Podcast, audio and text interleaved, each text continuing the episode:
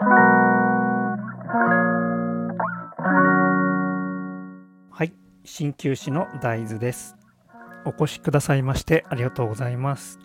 今日もあなたのライフスタイルにお役に立てるヒントをお伝えできれば幸いです。なるべく専門用語を使わずに東洋医学のこと鍼灸のこと健康のことそれぞれを分かりやすく解説させていただきます。はい、今日は頑張るについて皆さんとちょっと考えてみたいと思います。えー、頑張ると聞いて皆さんどのように、え、イメージされますでしょうか？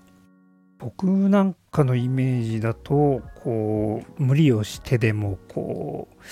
何かやり遂げるとかそういうようなイメージがありますが、えー、いろいろネットで調べてみるとですね、えー、我を張る我がですね我を張る、えー、自分を押し通して、えー、意地を張るみたいなもともとは意味があったみたいですね。でこの「張る」という字やっぱりとてもですねこう、ま、緊張とか、えー、そういう意味意味合いがあると思います。これ東洋医学で見るとやっぱりですねこの東洋医学はちょうどいいちょうどいいを大切にする考え方がもともと根本にあるんですがそういう観点から見てもやっぱりこう張っている状態ですねこれはとても危険な状態というふうに、え僕らは考えます。で、えー、患者さんのですね状態を見るときにですね脈、えー、親指のところに付け根のところですねそこの脈を見るんですがその脈の状態を見ると大体そういう、ま頑張ってる人っていうのはですね確かに張ているんですよね。ビンビンにこう脈が波打っている。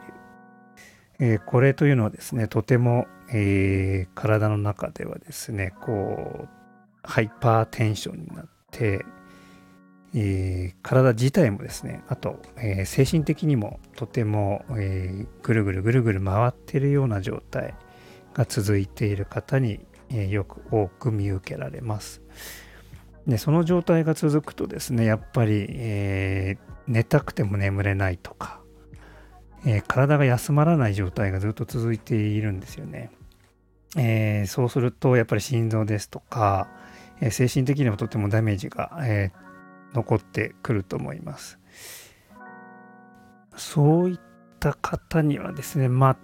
まあ、もちろんあの治療自体も大切なんですが、まあ、働き方ですとか生活の習慣ですね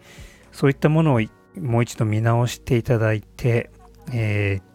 ー、なるべくですね、えー、後々大きな病気にならないように、えー、することが大事ですよというふうにお伝えしております。皆さん一度ですね、えーまあ、頑張っている方、えー、自覚のある方または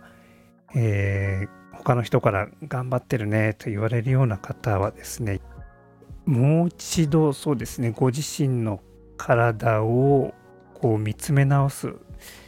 時間をちょっととってみてはいかがでしょうか。